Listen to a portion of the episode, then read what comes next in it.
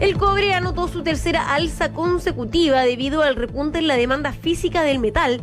En esa jornada, el commodity anotó un incremento del 0,86% en la Bolsa de Metales de Londres, dejándolo en 4,22 dólares la libra. Pese a las señales de recuperación que presenta el metal, los analistas aseguran que existe expectación en el mercado debido a la reducción de estímulos que pueda anunciar el presidente de la Reserva Federal, Jerome Powell, en la reunión de banqueros centrales en Jackson Hole que se realizará este viernes.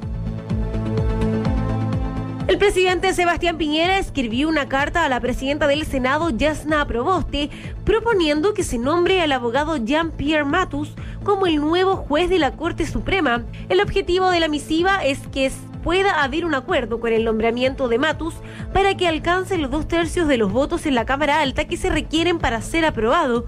Recordemos que el nombre del jurista ha sido cuestionado por organizaciones de derechos humanos por sus posturas a favor de prescribir condenas y rebajar penas en casos de quienes violaron estos derechos. Nueve candidatos inscribieron su candidatura para luchar y ser el próximo presidente o presidenta de Chile durante los próximos cuatro años. La papeleta para noviembre tendrá a nueve nombres. Gabriel Boric, quien es el ganador de la primaria de apruebo dignidad junto con Sebastián Sichel, quien ganó la de Chile Vamos y fueron los primeros en inscribir su nombre.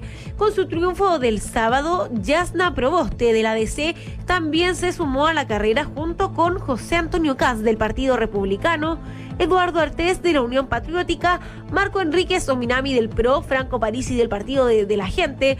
Además, se sumaron también Gino Lorenzini, quien fundó el Partido de la Gente junto con Parisi, del cual finalmente se separó. Y por último, el representante de la lista del pueblo, Diego Ancalao.